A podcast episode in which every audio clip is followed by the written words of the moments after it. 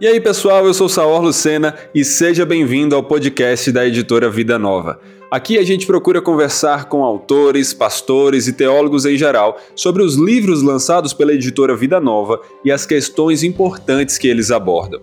E hoje vamos falar sobre um assunto que, na maioria das vezes, as pessoas erram por cair num extremo ou no outro: a importância do corpo. Enquanto alguns menosprezam sua importância, achando que só precisamos cuidar das coisas espirituais, outros o idolatram, fazendo de tudo para esculpi-lo como seu próprio ídolo.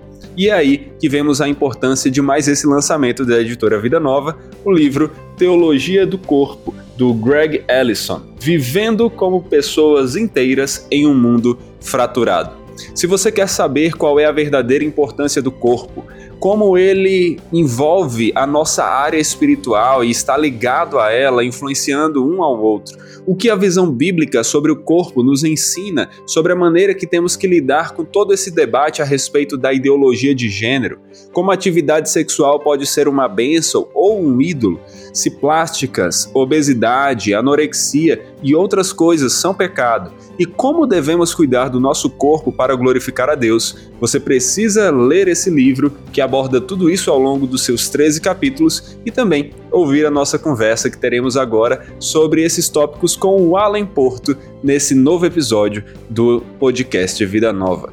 Alan, é um prazer ter você aqui com a gente, cara. Seja bem-vindo e, por favor, se apresenta um pouco aí para o pessoal que está nos acompanhando. Saora, alegria minha. É, fico feliz de estar aqui trocando essa ideia com você e poder, enfim, né, a gente bater um papo e, e, compartilhar algo que é tão interessante, né, tão importante para a gente esse assunto. Bom, eu sou Alan Porto, eu sou pastor da Primeira Igreja Presbiteriana de Barretos. E, além de pastor, eu sou também professor de teologia em, algumas é, instituições. E junto a isso eu tenho feito um trabalho é, aqui pela internet, né, compartilhando conteúdo e estimulando, né, tantos irmãos a considerar essa dimensão da fé num nível mais ah, prático e que envolve a totalidade da vida, né? Por exemplo, eu falo sobre produtividade, eu falo sobre relacionamentos, e quando eu falo sobre essas coisas, eu vejo que tudo isso tem muita conexão com o livro que a gente vai é, discutir aqui. Eu sou marido da Ivonete, eu sou pai do Matias e da Lúcia, e eu também tenho três filhos, é, vale a pena mencionar, até por causa do, do livro também, três filhos que estão nesse estado intermediário. Eles estão lá com o Senhor, o corpinho deles tá, é, enfim, tá, tá por aqui, mas eles já estão na presença do Senhor. Eles partiram antes de nascer, é, mas são contados como parte da nossa família também.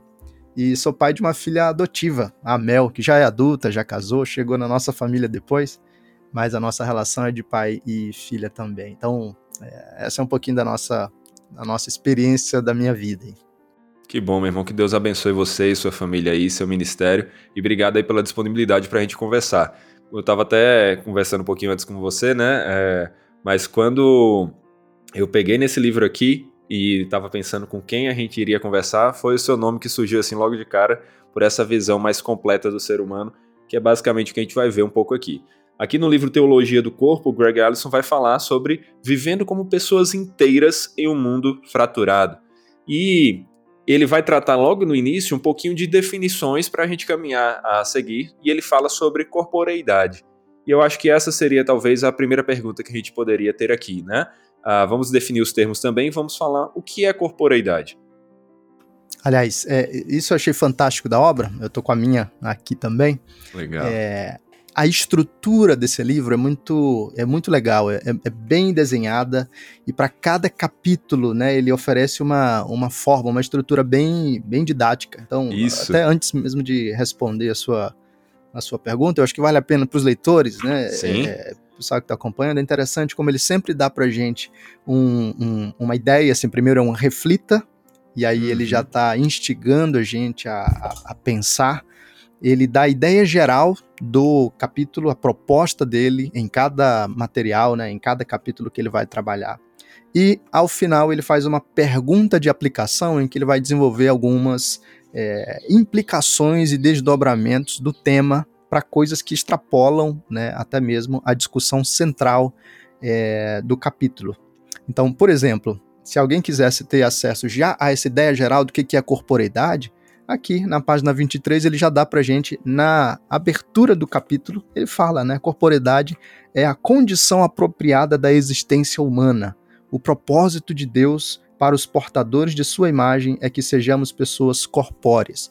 Então ele vai desenvolver todo o capítulo a partir desse conceito e da, da, da ideia fundamental de que nós fomos criados como seres é, corpóreos, físicos e materiais em muito sentido. Né? Então a corporeidade é algo dessa estrutura que Deus deu para o homem e Deus deu para o mundo também, e a forma mais completa da nossa existência. Aliás, esse é um tema que ele. É, o, o, subtítulo do livro ele repete a cada capítulo, então fica bem martelado na nossa consciência essa ideia de viver como pessoas inteiras em um mundo fraturado. Né? Então, corporeidade envolve essa dimensão de ser pessoas inteiras, porque a inteireza do nosso ser se manifesta também na nossa presença física no mundo.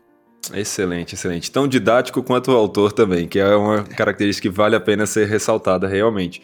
É um livro que talvez pudesse ser abordado por um, algum outro autor de uma forma tão filosófica que ficasse difícil de acesso para a maioria, mas aqui você não tem esse problema, é algo tratado com muita acessibilidade e de uma maneira gostosa de ler, né?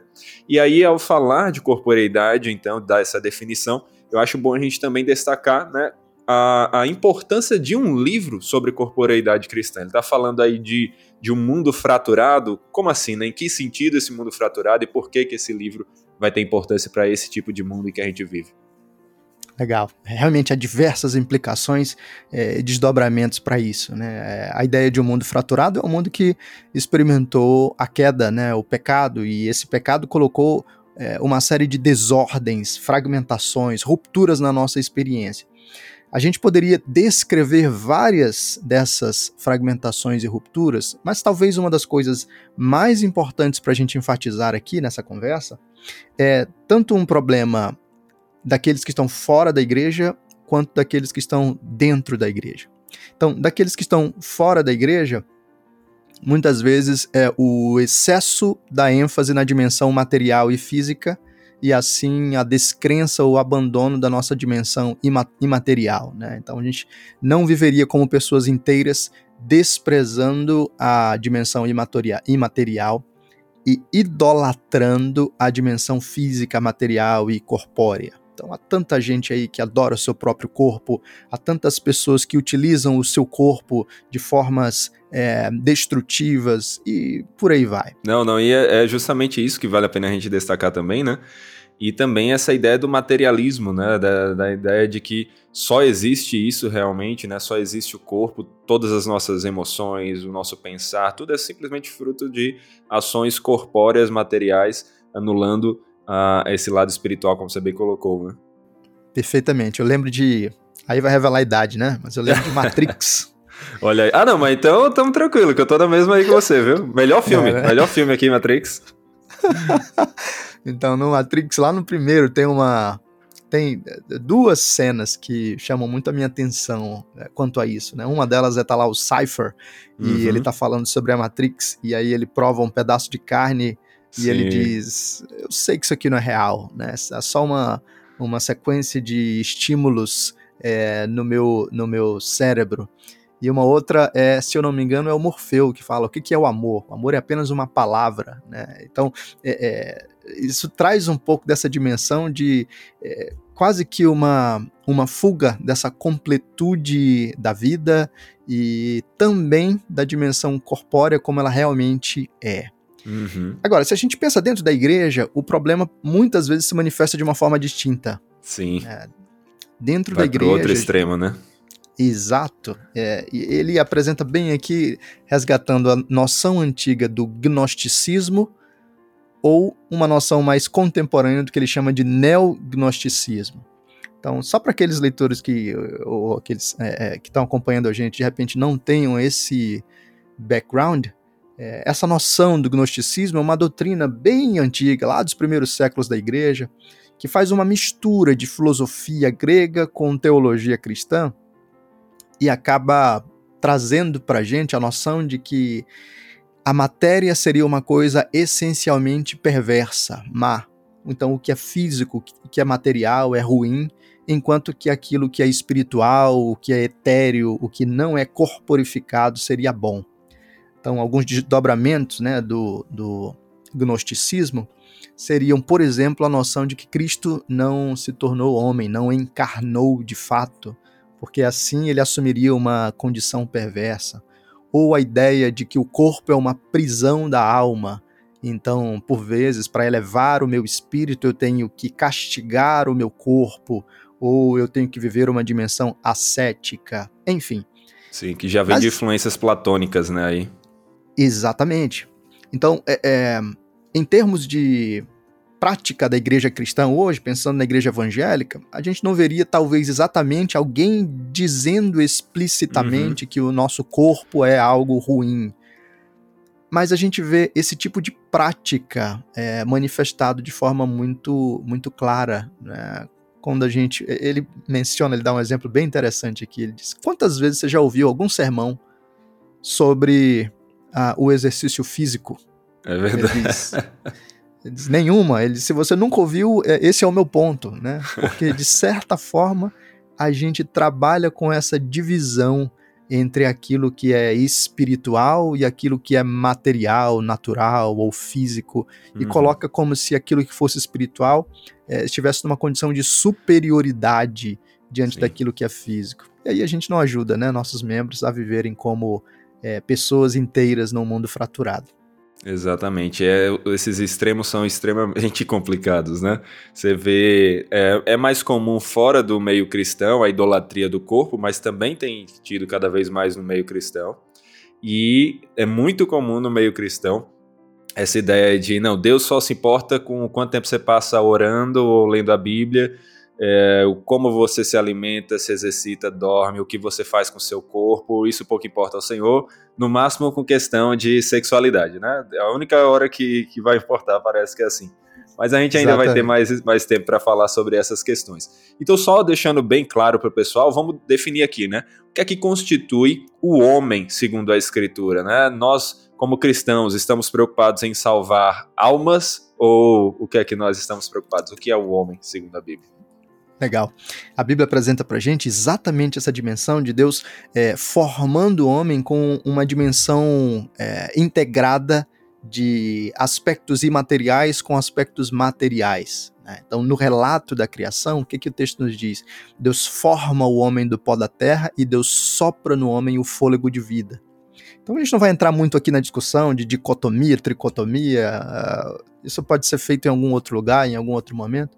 Mas basicamente, a Bíblia apresenta para a gente o fato de que nós somos alma vivente e, como ele propõe aqui no livro também, nós somos o nosso corpo, nós somos uma dimensão material. Quer dizer, isso é tão vivo que quando essa união é rompida, nós damos o nome para isso de morte. Né? Quando a nossa alma é separada do nosso corpo, esse é, é o, isso é aquilo que a Bíblia apresenta como a fragmentação, uma ruptura, algo que é ruim. É claro, a teologia cristã reinterpretou a morte a partir daquilo que Cristo realizou, mas ainda assim a gente não pode fugir do fato de que a morte é uma experiência de fragmentação daquilo que Deus determinou para ficar unido. Então, Deus nos formou corpo e alma, e a nossa inteireza está exatamente nessa dimensão é, de integração entre esses dois aspectos, o material e o imaterial. Legal. E é fácil para um cristão entender a importância do lado imaterial, né? É, é, o que nós mais ouvimos nas pregações, como você bem colocou citando o que o autor vai tratar no livro. Mas é mais difícil para nós cristãos, em geral, entendermos a importância do corpo. Né? Mesmo quando você vê alguém falando, não, o corpo tem importância, nós somos integrais, mas você coloca, aperta um pouquinho mais, né? Ele parece que não vai saber colocar na prática a importância do corpo. E aí eu acho que vale a pena destacar isso, né? Qual a importância do corpo segundo a escritura? E eu acho que a gente já pode conectar como, como o corpo e o lado imaterial, eles influenciam um ao outro. Legal, perfeito. É, é, uma vez eu ouvi de um autor, ele, uma citação que para mim é, é, é muito interessante. Ele diz assim: olha, o nosso pecado se expressa na materialidade. Uhum. E por só. vezes por causa disso, a gente acaba considerando aspectos materiais como perversos. Mas ele dizia o seguinte: o que muitas vezes a gente não para para perceber é que a nossa piedade também precisa se expressar na materialidade. Então, é, a ideia é isso, né, de um corpo é, santificado, né, de um corpo que glorifica o Senhor. Então, quando a gente fala sobre a importância do corpo, é entender que, primeiro, se Deus me constituiu de uma dimensão material e de uma imaterial, Deus me fez corpo e alma. Se eu entendo que a minha piedade também se expressa de uma forma material, o corpo é fundamental para eu glorificar a Deus com tudo aquilo que eu sou. E assim eu glorifico a Deus por meio, por exemplo, das minhas posturas físicas no culto, mas não só falando em termos de culto de adoração é, explícita. Eu glorifico a Deus quando eu expresso as minhas dimensões é, de indivíduo sexuado, é, com um contexto em um espaço e em um tempo. Eu glorifico a Deus com o exercício físico e a boa alimentação. Eu glorifico e adoro a Deus com o meu relacionamento social, ou seja, com a, o contato que eu tenho com outras pessoas físicas, eu glorifico a Deus com o desenvolvimento da minha sexualidade, tanto em termos de desenvolvimento da masculinidade, por eu ser um ser sexuado, mas também de relacionamento sexual com a minha esposa, né, dentro do contexto do casamento da aliança. Então, todas essas são manifestações bem concretas da importância do meu corpo para as minhas respostas a Deus enquanto eu vivo é, na vida. Sim, sim. E é aquela coisa, né? Deus não criou somente um mundo espiritual, ele criou um mundo físico, onde nós interagimos como indivíduos físicos, materiais, e estamos ali é, refletindo a imagem dele, né? Sendo imagem e semelhança, agindo inclusive como co-criadores, né? e, e, aquela coisa do Jordan Raydon, inclusive, vai ter um livro Chamados para Criar, muito legal, que ele vai falar sobre isso. E nós vamos ali, né? Uh, criando e desenvolvendo o segundo mandato cultural uh, nesse mundo físico também, né? Exatamente, é bem legal. No livro ele dá essa ênfase. Deus nos deu dois chamados fundamentais. A gente é, até tem né, outra, outra forma de organizar isso em termos de mandatos pactuais, né, que é o mandato espiritual, o mandato social e o mandato cultural. Na obra, ele enfatiza mais diretamente o mandato social e o mandato é, cultural. Então ele fala sobre como chamados de Deus para nós, a sociabilidade e o trabalho. É bem interessante perceber o modo como ele desenvolve isso. E aí falando, né, sobre como o corpo afeta a alma é, e a alma afeta o corpo, é, exatamente essa dimensão de integração entre esses, esses dois aspectos, né, essa unidade apresenta para gente o fato de que, por exemplo, o coração é, alegre aformoseia o rosto, como a escritura nos diz, dá pra gente essa ênfase de que a minha alma pode afetar significativamente a disposição do meu do meu corpo. Aquilo que acontece no meu interior afeta o modo como eu vivo. Mas também o contrário. É legal perceber isso, né? Ele fala aqui pra gente no livro, por exemplo, sobre o sono e o impacto da falta de sono em diversos aspectos é, da nossa capacidade de compreensão, de concentração, de trabalho, do nosso humor e assim também da nossa espiritualidade e resposta a Deus.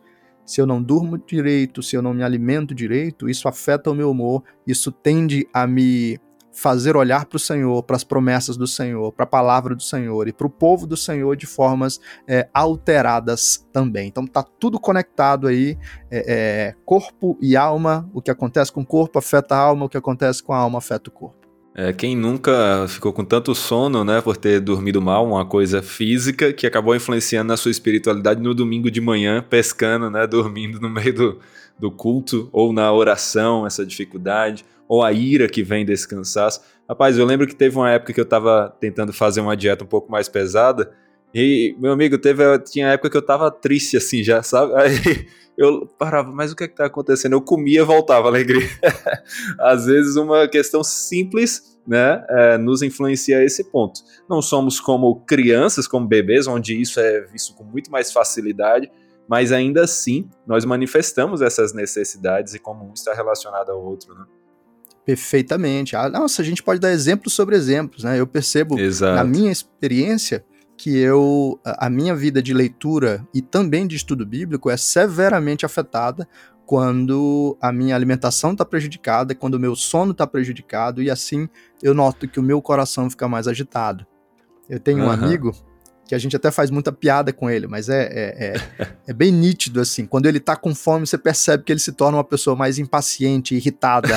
É, então, a, a, fome afeta diretamente o humor e produz impacto sobre os relacionamentos dele.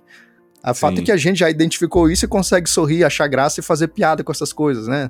A, uhum. a gente também tem a piada de que quando é, bom, esse aqui pode parecer ofensivo para algumas pessoas, mas, por favor, entenda a piada, né? É, é, vamos vamos lá, que nessa que... geração de pessoas sensíveis é difícil, né, fazer uma piada, mas vai, vai, é. vamos, vamos pra frente. Só fala que quando a mulher tá naqueles dias, né, na TPM, ah, então o modo de você apaziguar é dar um chocolate para ela, né? Exatamente. É a e é coisa mais piada... espiritual que você pode fazer, né? Exatamente. Então, é uma piada, mas às vezes tem elementos de verdade também, porque há um uhum. impacto né, do prazer que o chocolate é, é, oferece para a gente, tanto em termos de substâncias é, na química cerebral, quanto também é, em termos da glicose e como isso afeta o, o, o nosso organismo, produzindo algum tipo de saciedade, bem-estar, e isso produz efeitos sobre relacionamentos e produz efeitos sobre a nossa espiritualidade e vida com Deus também. Com certeza, como você falou, dava para passar aqui horas só dando exemplos dessas conexões, né?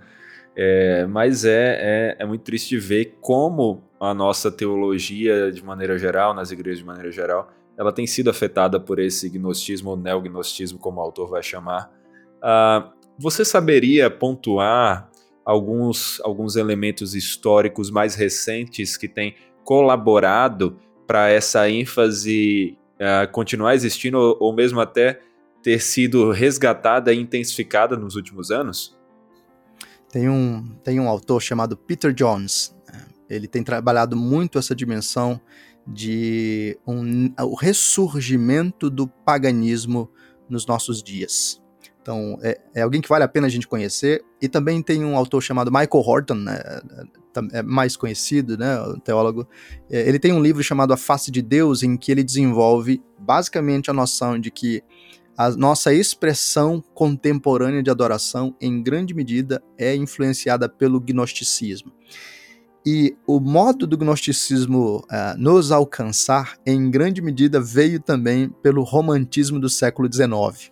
É interessante perceber como ele faz a conexão, mas assim, apenas para a gente mencionar aqui, né, a, a o gnosticismo é, influenciando esse movimento aí de romantismo do século XIX, nos coloca nessa dimensão de paixões inflamadas, nos coloca na consideração de uma tensão entre razão e emoções, é, nos coloca então nessa ênfase entre é, aquilo que expressa um pouco mais é, vigor, força, sensualidade como algo que é mais é, significativo, mais presente ou mais impactante é, sobre nós. Isso vem com mais força em termos contemporâneos na década de 60, com essas revoluções, é, especialmente a revolução sexual, colocando a nossa relação com o corpo de uma maneira muito, muito transformada, muito enfática. Talvez a resposta da igreja a essa ênfase sobre o corpo e a liberdade sexual tenha feito com que nós também tenhamos nos movido numa direção um pouco mais platônica, um pouco mais é, dualista, em, uh, enfim, ressaltar a importância da alma e nos esquecendo do corpo às vezes, é essa dimensão de, já que, que o mundo fala tanto sobre o corpo, eu tenho que mostrar que eu sou diferente, eu tenho que experimentar alguma coisa distinta, ou simplesmente é uma negligência no ensino da escritura sobre a totalidade da vida mesmo. É, são anos e anos de ênfase em um tipo de espiritualidade que enfatiza somente uma dimensão considerada é, superior, espiritual, de oração, de leitura da Bíblia, de alguma coisa é, nesse sentido, desconsiderando como é que a gente glorifica a Deus na totalidade é, da nossa experiência.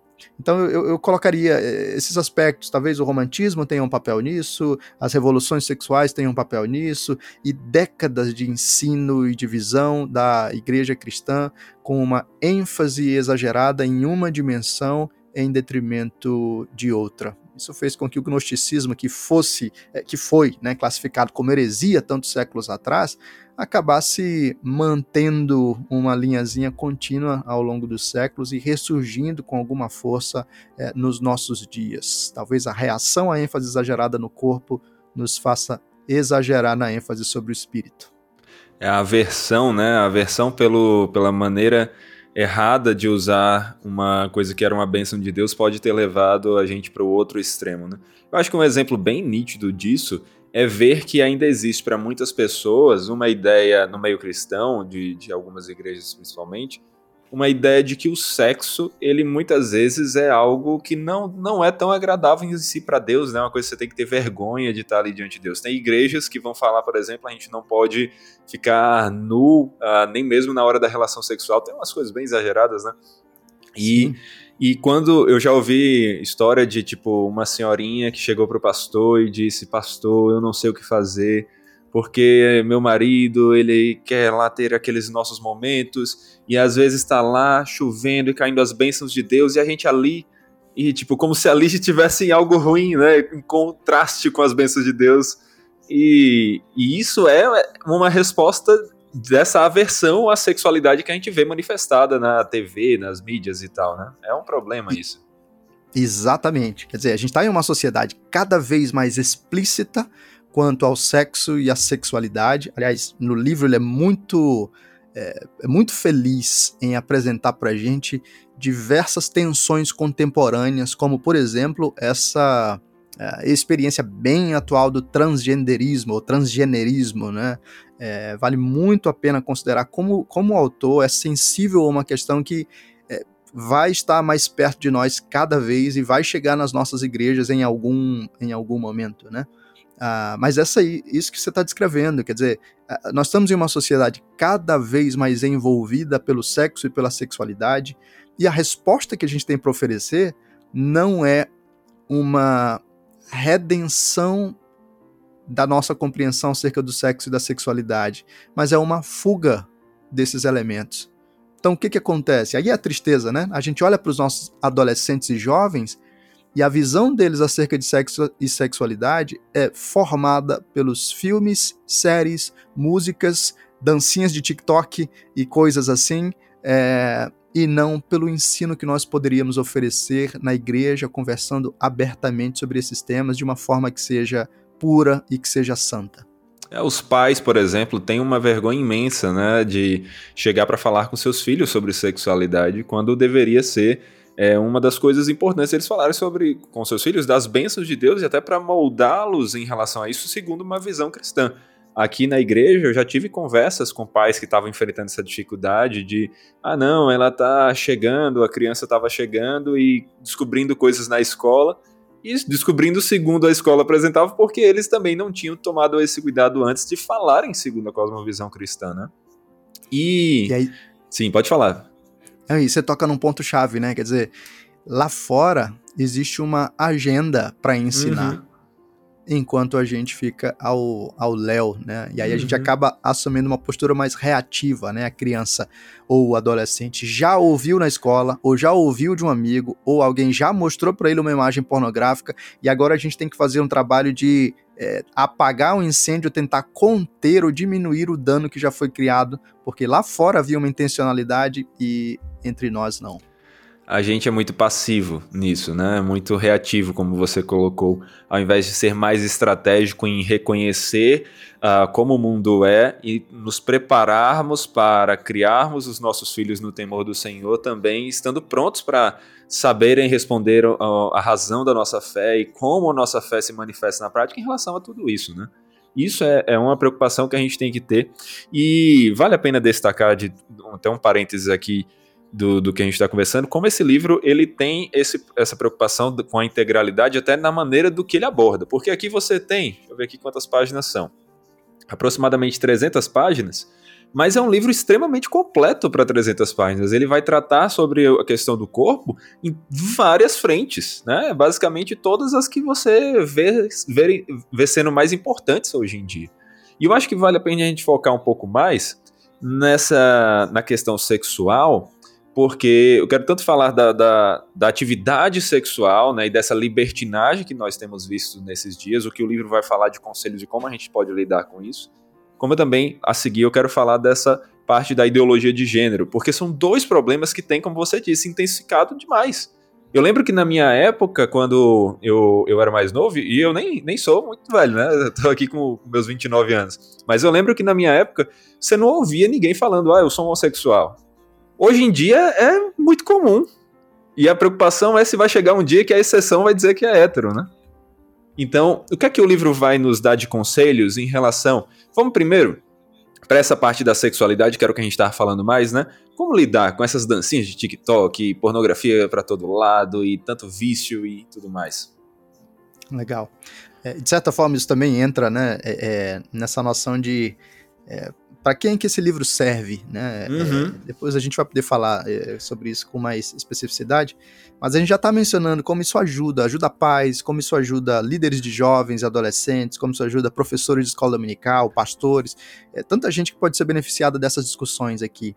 Nesse Sim. modo tão, tão, é, é, tão interessante, tão completo dele tratar, e é claro, né, você mencionou, é um livro de 300 páginas, não é uma, uma um trabalho exaustivo. Você vai ter aqui muitas sementes de questões que podem ser melhor desenvolvidas e exploradas é, em outras obras, mas é muito interessante perceber como ele faz isso e ele referencia, ele cita o tempo todo: olha, eu agradeço a tal pessoa pelos insights que me deu sobre esse aspecto. Então ele vai levando a gente a considerar outras obras e conceitos e autores, e isso nos ajuda. Aqui ele fala sobre pornografia, masturbação, ele fala sobre essa eh, dinâmica dos transgêneros. Então, ele está apresentando para a gente uma série de questões que hoje são muito, muito latentes, né? explícitas, na verdade, é, patentes diante de, diante de nós. E aí, sobre sexualidade, ele apresenta para a gente. É, ele faz uma construção. Né? Primeiro, ele apresenta a gente como corpo, nós somos o nosso corpo. Depois ele vai mostrar pra gente como nós somos seres sexuados. Deus nos criou como homem ou como mulher. E aliás, é nesse capítulo que ele vai discutir um pouquinho mais de transgenerismo. É, entendendo uh, a nossa identidade como homem e como mulher, ele vai nos ajudar a considerar uma dimensão de sociabilidade. Nós fomos criados para relacionamentos e dentro desse contexto ele vai falar sobre seres sexuais, né? E a expressão da nossa sexualidade e também da santificação em diversos aspectos. O interessante é ele mostrar para gente o fato de que Deus é, deu para gente essa dimensão e de que Deus orienta a nossa expressão dessa sexualidade. Então aqui também é, é, eu estava lendo e pensando como esse capítulo pode ser útil para um encontro com pessoas que estão se preparando para o casamento ou para jovens casais redimirem a sua visão do sexo e da sexualidade.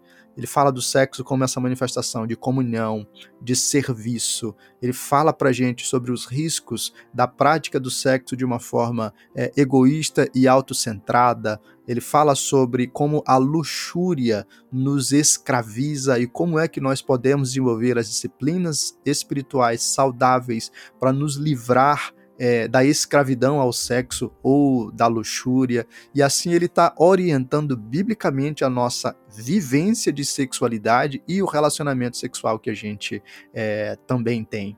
Então, primeiramente, eu acho que esse aspecto positivo, né, de uma teologia do sexo é bem, é bem desenvolvido, é bem apresentado na obra para a gente perceber. Deus nos criou assim e considerar o fato de que Deus nos criou assim e abençoou e nos deu um chamado para procriação e multiplicação.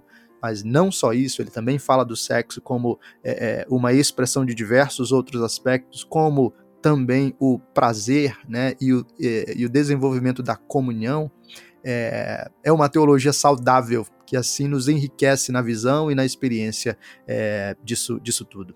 Com certeza, o sexo como uma bênção de Deus, mas também de acordo com como Deus o criou para ser, né? Quando a gente pega algo que foi criado com propósito e usa de outra maneira, a gente está desvirtuando, e aí sim vem o problema, esse desvirtuamento do sexo como uma atividade meramente gratuita que você faz de qualquer jeito hoje em dia, né? Exatamente. É... E ligado a isso, vamos então entrar nessa outra manifestação da sexualidade que tem se tornado mais comum em nossos dias, a toda a questão da ideologia de gênero e as suas, a, suas outras ligações com, com problemas ligados à sexualidade que nós temos vivenciado. O que é que o livro vai falar sobre isso? E, inclusive, eu tenho uma pergunta bem específica que é: às vezes tem gente que quer dizer que a Bíblia não vai falar sobre contra a homossexualidade a não ser ali no Antigo Testamento, quando vai colocar coisas que nós também não seguimos mais na, na atualidade. Né? Então, ah, isso também passou. No Novo Testamento não fala. É assim mesmo. Vamos começar por essa, se a Bíblia fala alguma coisa no Novo Testamento sobre, sobre a homossexualidade e o que é que o autor vai falar sobre esse problema que a gente tem vivido. Perfeito. É, e, e, eu lembro bem, você falando disso, é, há muitos anos eu uh, assisti no, na Netflix o, o especial do Felipe Neto. Né? E é interessante, né? Na época já era uma figura controversa, mas ainda não estava tão enfático quanto, quanto hoje. Mas eu lembro ali de assistir e o começo tal, engraçadinho, certo ponto, mas ele dedicou praticamente os últimos 20 minutos do seu especial para fazer um exercício de apologética a favor da tolerância e, em grande medida, argumentando que a escritura é, era um texto ultrapassado, antigo, que a gente não deveria dar ouvidos a esses materiais normalmente é, do Antigo Testamento, que tinham uma série de outras leis bizarras e absurdas. Isso não poderia moldar né, a maneira como nós é, vivemos e olhamos para as pessoas hoje. Felipe então, Neto, um ótimo exegeta, né? Incrível, Exatamente. Assim, né? Mas aí quando você pensa né, no público dele, a época era um público ainda mais infantil, é, recebendo esse tipo de conteúdo, quer dizer, tá lá, né, o poder de formação de mentalidade, de uma visão de mundo. Com certeza. Então, a cultura é extremamente importante, né? A, a, formação cultural através das, do entretenimento, como isso vai influenciar a nossa visão, né? Exato. Então, quer dizer, Felipe Neto tá certo? Será que isso é uma coisa só do Antigo Testamento? Bom, você já falou, né? Talvez ele seja um exímio exegeta, mas talvez ele não tenha percebido que a Escritura fala sobre isso no Antigo e no Novo Testamento, e que o fundamento dessa discussão acerca de homossexualidade e de transgenerismo é, não é exatamente a lei mosaica, mas é a estrutura que Deus deu para a criação. Então, a, a, a estratégia de desqualificação é dizer assim: bom, é, Deus proíbe lá em Levítico né, que um homem se deite com outro homem. Mas Deus também proíbe que se corte o cabelo é, de uma forma redonda, né, circular. Quer dizer, então se você não segue essa lei, você também não pode exigir que os outros sigam a lei sobre homossexualidade. Mas é aí que o livro nos ajuda também a perceber, né? É, são duas coisas. A primeira, o Novo Testamento também fala sobre homossexualidade. Romanos, 1 Coríntios, há vários textos no Novo Testamento que reafirmam a mesma visão do Antigo Testamento de que existe uma ordem natural e uma estrutura.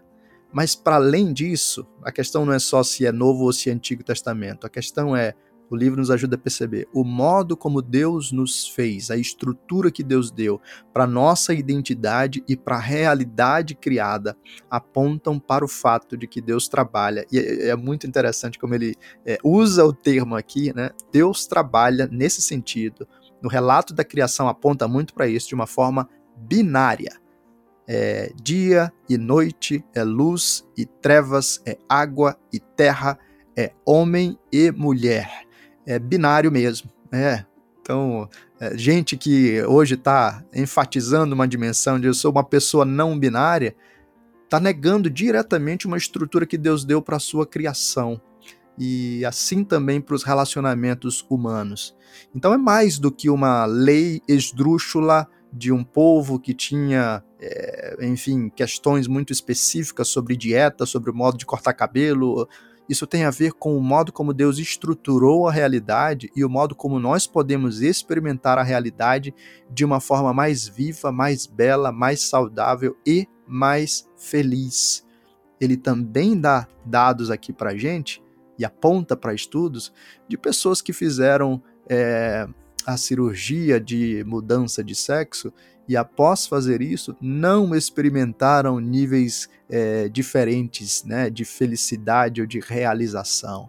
Então, quer dizer, nem nos estudos daqueles que não creem, a gente tem exatamente uma comprovação de que se você se entregar aos seus desejos, ou se você se entregar ao modo como você interpreta a si mesmo, você experimentará a alegria última e a realização plena é, na vida. Exato, é, é uma ilusão que a gente tem, né, do ah, eu só queria isso, ou se tivesse isso, tudo estava resolvido. E nesse meio da, da ideologia de gênero tem muito essa filosofia do ah, se todo mundo me aceitasse do jeito que eu sou, se não houvesse nenhum tipo de suposto preconceito ou olhar de lado é, para isso, nossa, eu seria super feliz, minha vida estaria resolvida. Quando não é assim, né? Quando nós temos muitos outros problemas, quando o pecado está aí causando todos esses problemas e quando a nossa alegria só é satisfeita de maneira plena no Senhor, né? Até porque, como nós vemos lá é, em, em Gálatas, a nossa alegria ela é parte do fruto do Espírito. Né? Então é no Senhor que nós vamos encontrar essa verdadeira alegria e não é muito pelo contrário, fugindo dos padrões que Ele nos deu para a vida que nós vamos conseguir isso. Legal. É, é, agora, é também importante mencionar, né, é, é, que ele trabalha nisso de uma forma tão, tão graciosa. Quer dizer, a gente está aqui, a gente faz a crítica que precisa ser feita porque a gente tem que afirmar aquilo que Deus afirma na sua palavra. Mas de forma nenhuma, esse é um convite para, é, primeiro, negar a luta de pessoas dentro da igreja, então ele nos ajuda a olhar, ele diz, olha, é, a gente tem que lidar com o fato de que há pessoas é, dentro do, do, das igrejas cristãs que experimentam o desafio da atração é, por pessoas do mesmo sexo. E como é que a gente vai lidar com essas pessoas? Então ele nos encaminha em uma, em uma direção que é graciosa o suficiente para a gente não simplesmente afirmar a naturalidade do desejo homossexual, mas ao mesmo tempo para a gente não castigar e excluir as pessoas que estão lutando com essas coisas e tentando buscar uma maneira é, santa e viva de glorificar a Deus. Então, a gente é, é, é, orientado nessa obra a trabalhar com compaixão e misericórdia, ao mesmo tempo em que afirma a veracidade bíblica.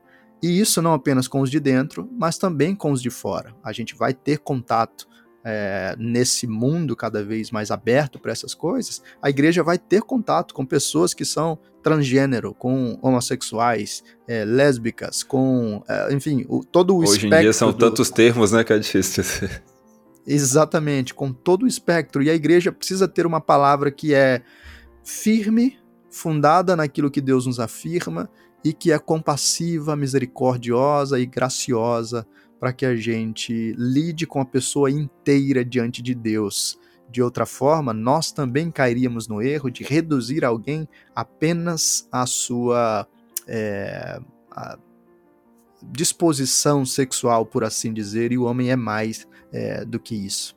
Sim, sim, é aquela coisa. Nós não deixamos de amar, nós não deixamos de cuidar, nós não é, deixamos de servir mas nós fazemos isso segundo o padrão de amor das Escrituras. E esse amor bíblico, ele muitas vezes vai ser manifestado num não.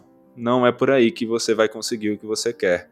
É como um pai que cuida do seu filho e ele vai manifestar o amor para ele, não deixando ele fazer tudo o que ele quer, mas apontando para os princípios do próprio Senhor, ou qual é o caminho correto, né? Então acho que isso também tem um pouco do, da nossa ação com toda a sociedade, como nós podemos ser luz nesse mundo. E mais Perfeito. uma vez a pertinência aqui do livro. E a gente pode entrar também em questões mais, mais comuns, vamos dizer assim, no meio da igreja, e que quando se fala de, de teologia do corpo, a gente não pode deixar de lado, e que ele aborda aqui. Eu acho muito interessante que ele aborda todos os assuntos que eu pensei que poderiam ser relevantes para isso. E se eu não me engano, teve uma polêmica de um tempo atrás, eu acho que foi na Paula Valadão, dizendo que quem era gordo estava em pecado. Você lembra dessa história? Eu lembro. E aí vem a pergunta, né? Ele está falando aqui sobre teologia do corpo e ele vai destacar que ele vai falar sobre obesidade, mas vai falar também sobre anorexia, ele vai falar sobre bulimia, ele vai falar sobre é, essas questões. E aí, uh, qual é a visão dele, qual é a visão das escrituras sobre isso? O que é que nós podemos falar? Legal. É, eu lembro desse, desse episódio, né?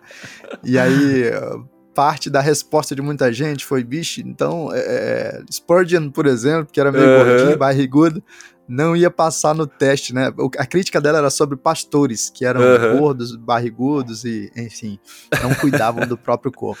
Uma polêmica isso aí, meu amigo. É, e é claro, assim, né? É, é, ela se expressou, eu acredito, de uma forma é, errada. Exato.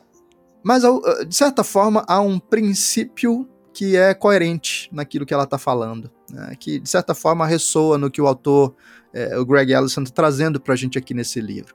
Então veja, não é que é não é pecado você ser gordo. É, existem diversas é, é, é diversos aspectos que tornam alguém é, mais, mais cheio, vamos dizer assim. Até mesmo a, é, é, é, o fato de alguém estar tomando certos medicamentos, como corticoide, por exemplo, deixam você mais inchado e certas pessoas então terão que lidar com essa com esse tipo de situação, né? com essa condição.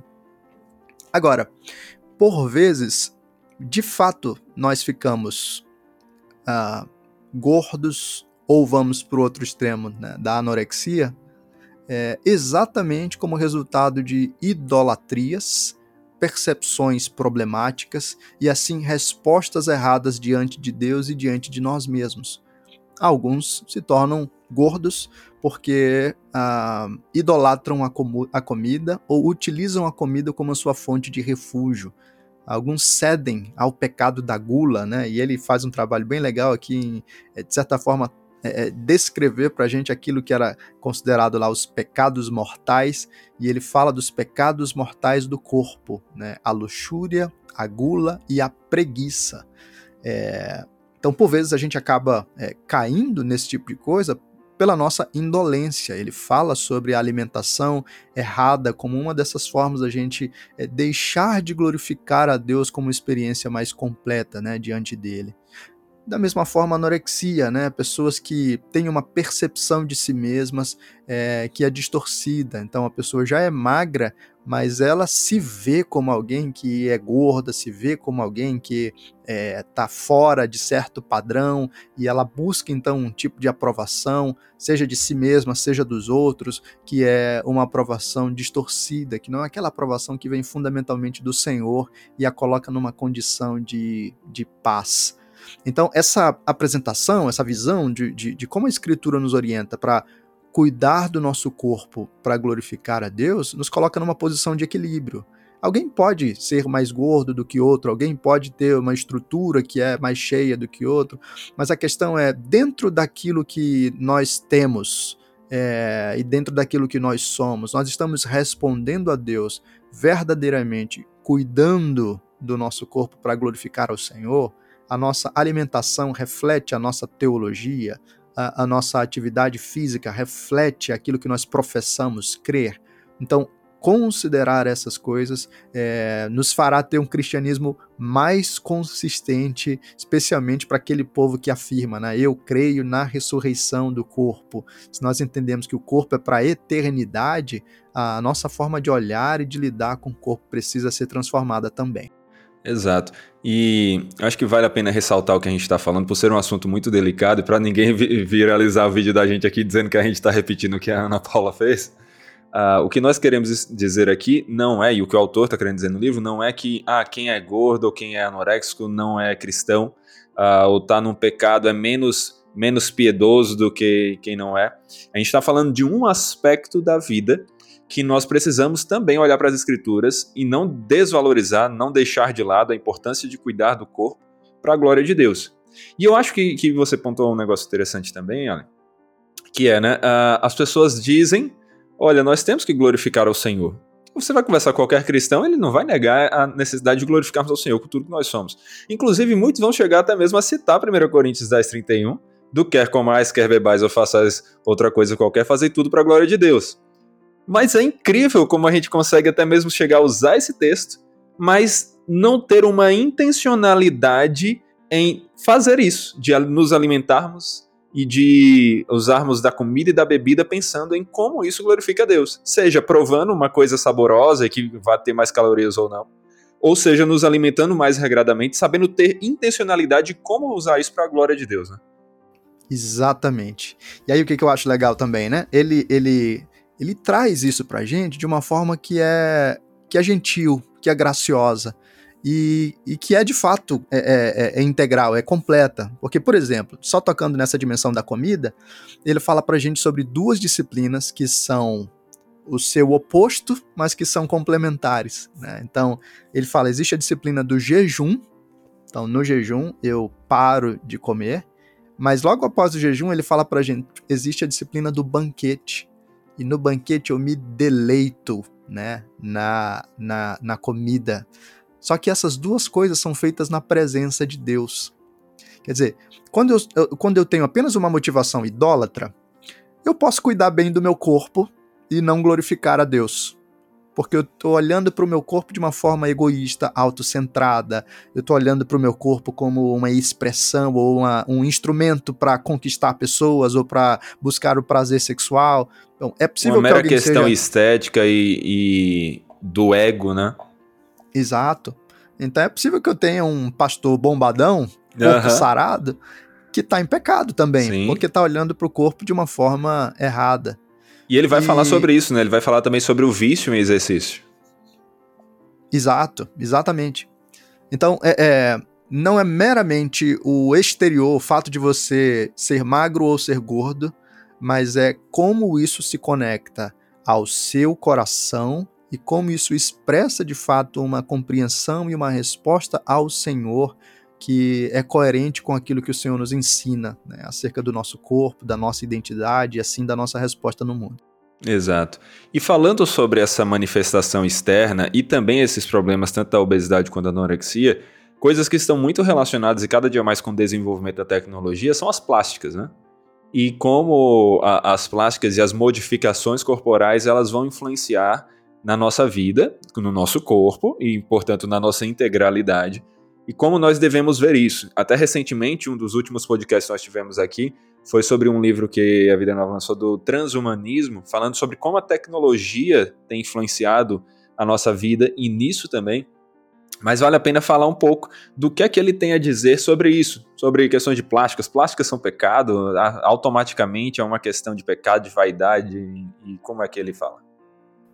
Legal, legal. É, é de novo, né? É impressionante como ele está ele tá antenado e, e, e, e tá trazendo pra gente coisas tão. É, e tão fundamentadas, né? Tão, tão consistentes, assim. É, de certa forma, a gente. A gente não é contra modificações no corpo. Né? É, a mulher modifica o corpo quando ela passa um batom e, e quando ela amarra o cabelo, né? E o homem modifica o corpo também pela atividade física, há modificações no corpo quando essas coisas acontecem. A questão é: qual é o princípio por trás desse nosso movimento na direção de modificar o corpo? Né? Então, nós não chegamos a essa afirmação de que é pecado qualquer alteração e qualquer modificação corporal.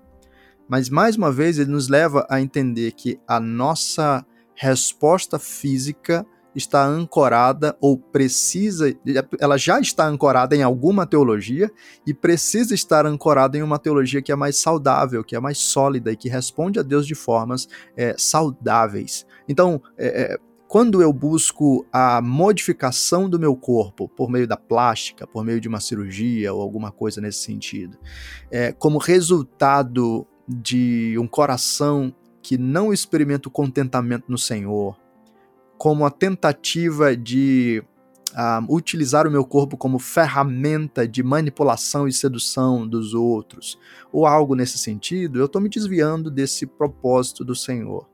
Mas ao mesmo tempo, não é pecado que você faça até mesmo alguns procedimentos é, eu vou, eu vou deixar a parte da harmonização facial é, para uma discussão posterior. Mas. Okay. É, é, uma, é uma questão, né? A prática de copiar rostos e, colar, né? Que todo mundo tem o mesmo rosto quando faz a harmonização facial. Mas vamos daí.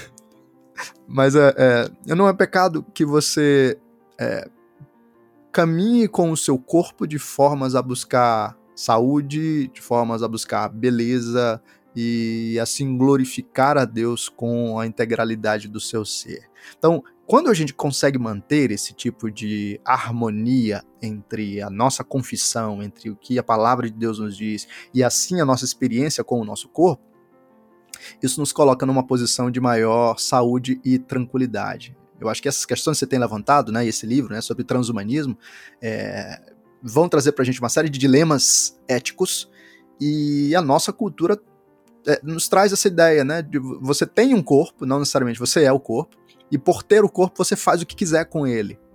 Bom, na escritura não é exatamente assim. É, e o meu corpo precisa estar submetido a fundamentalmente aquilo que, que o Senhor apresenta para mim, como belo, como saudável, como adequado. E assim eu não vou fazer tudo aquilo que eu quiser e tudo aquilo que a tecnologia me permitir. A tecnologia vai promover uma série de avanços, e se a gente seguir, se a ideia de que tudo o que é, ou tudo que eu posso, é, tudo que eu consigo fazer, eu devo fazer, hum, a gente vai cair em uns lugares bem uhum. estranhos aí, né? Exato, exato. Tem muito ainda pra gente pensar sobre isso à luz das escrituras, né? Mas o livro com certeza vai dar uma ótima ajuda para pessoas que têm passado por esses dilemas, por essas questões.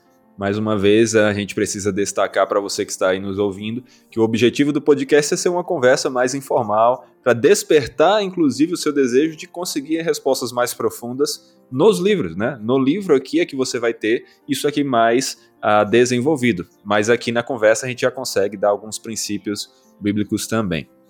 E falando em Bíblia, falando naquele que é o centro da Escritura, nós precisamos falar sobre como a encarnação de Cristo, o fato de Cristo ter um corpo, uh, deve nos fazer pensar na nossa corporeidade, né?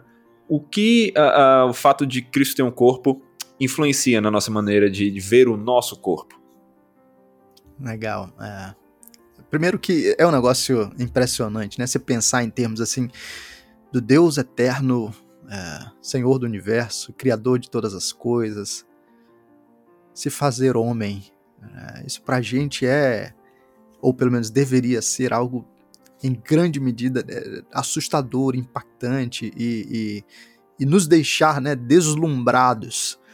Quer dizer, é uma afirmação explícita, e o autor nos ajuda a pensar sobre isso, de como Deus afirma a realidade que ele criou. Né? É, então, exatamente na contramão do gnosticismo, em vez de Deus se afirmar como um ser exclusivamente espiritual e negar a matéria, nós temos um Deus que se faz matéria, que se faz homem, que, como ele descreve aqui, né, é, possui um corpo que é um corpo singular, que é um corpo sexuado, ele vem como homem, né, ele tem um, um, um gênero. É, e assim, é, nós temos uma afirmação da boa criação de Deus, nós temos a redenção dessa criação e nós temos o meio que Deus escolheu para redimir o seu povo, né, para redimir o homem. A encarnação é a forma estabelecida por Deus para que Cristo então fizesse o sacrifício do seu próprio corpo a fim de redimir é, o seu povo e de nos reconciliar com o Senhor.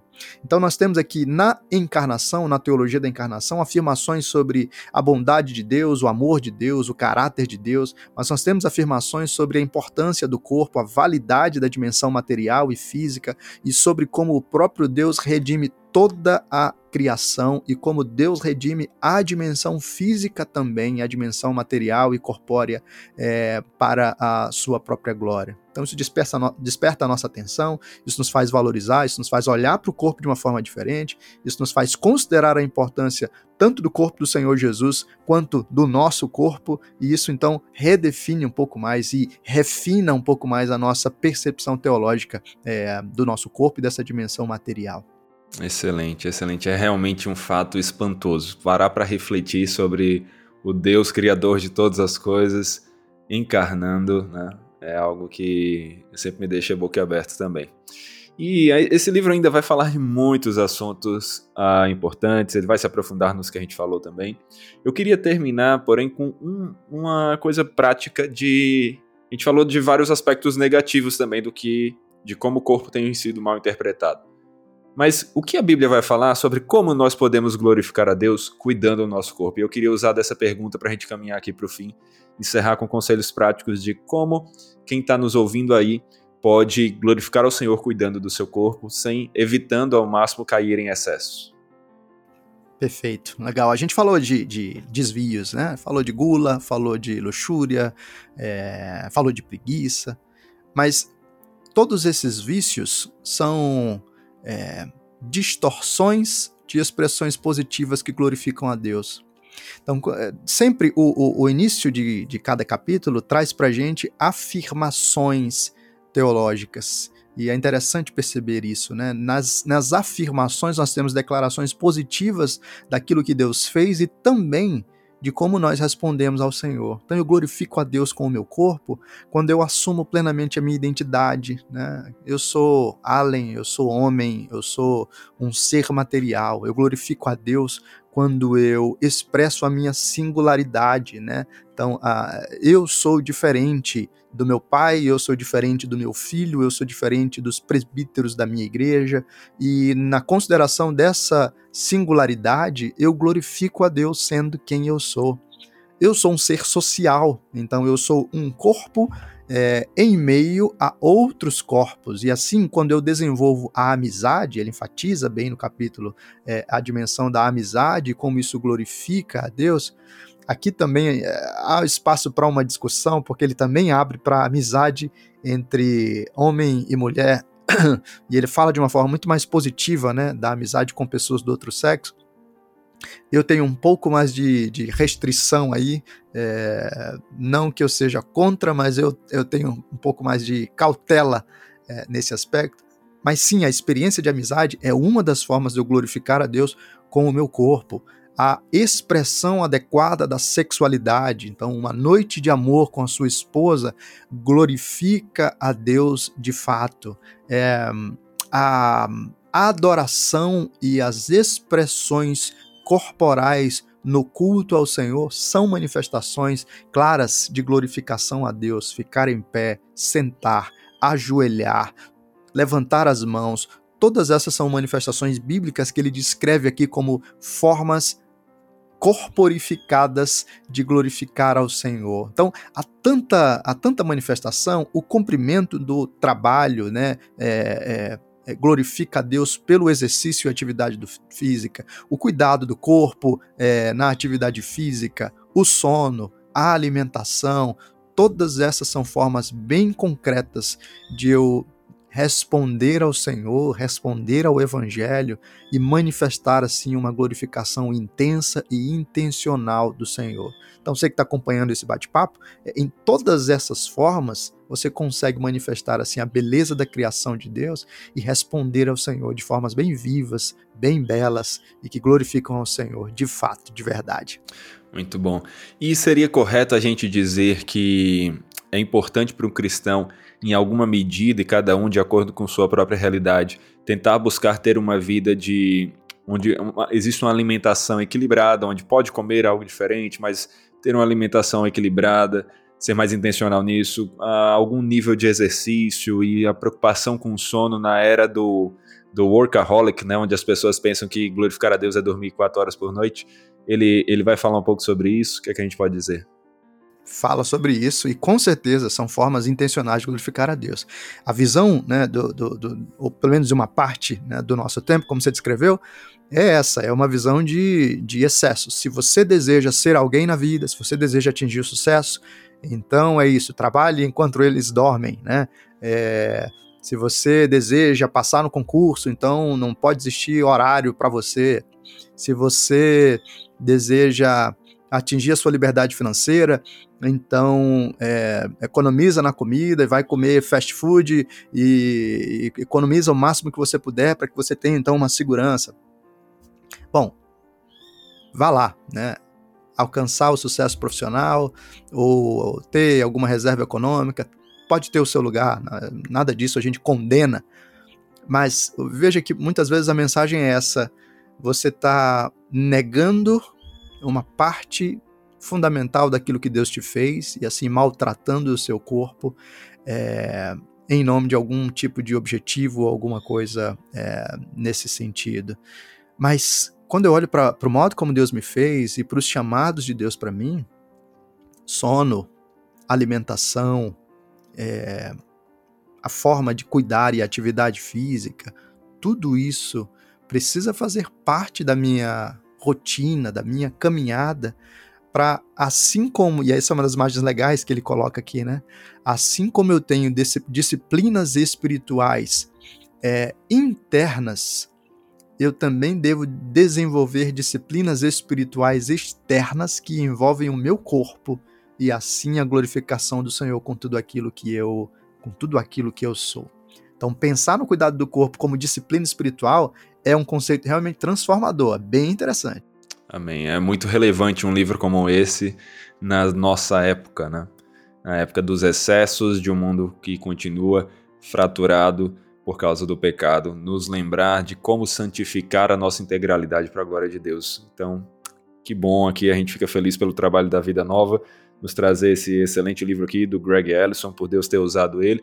Também agradeço aqui a você, Allen, pela participação, pela conversa aqui com a gente.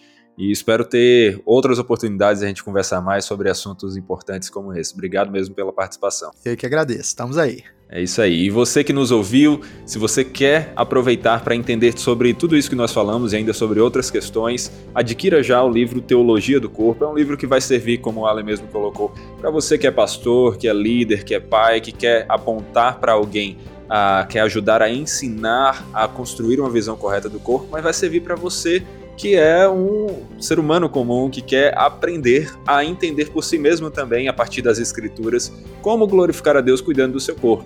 Seja você um adolescente, um jovem, um adulto, um senhor, esse livro aqui vai trazer bons insights bíblicos de como nós podemos glorificar ao Senhor nossa integralidade. E se você gostou dessa conversa, continue nos acompanhando nos nossos próximos episódios do podcast. Nós já temos vários. Você pode tanto nos assistir no YouTube como nos ouvir nas principais plataformas que você tem interesse e fique sempre de olho na Vida Nova para essas novidades e para os próximos episódios. É isso aí, até a próxima. Valeu!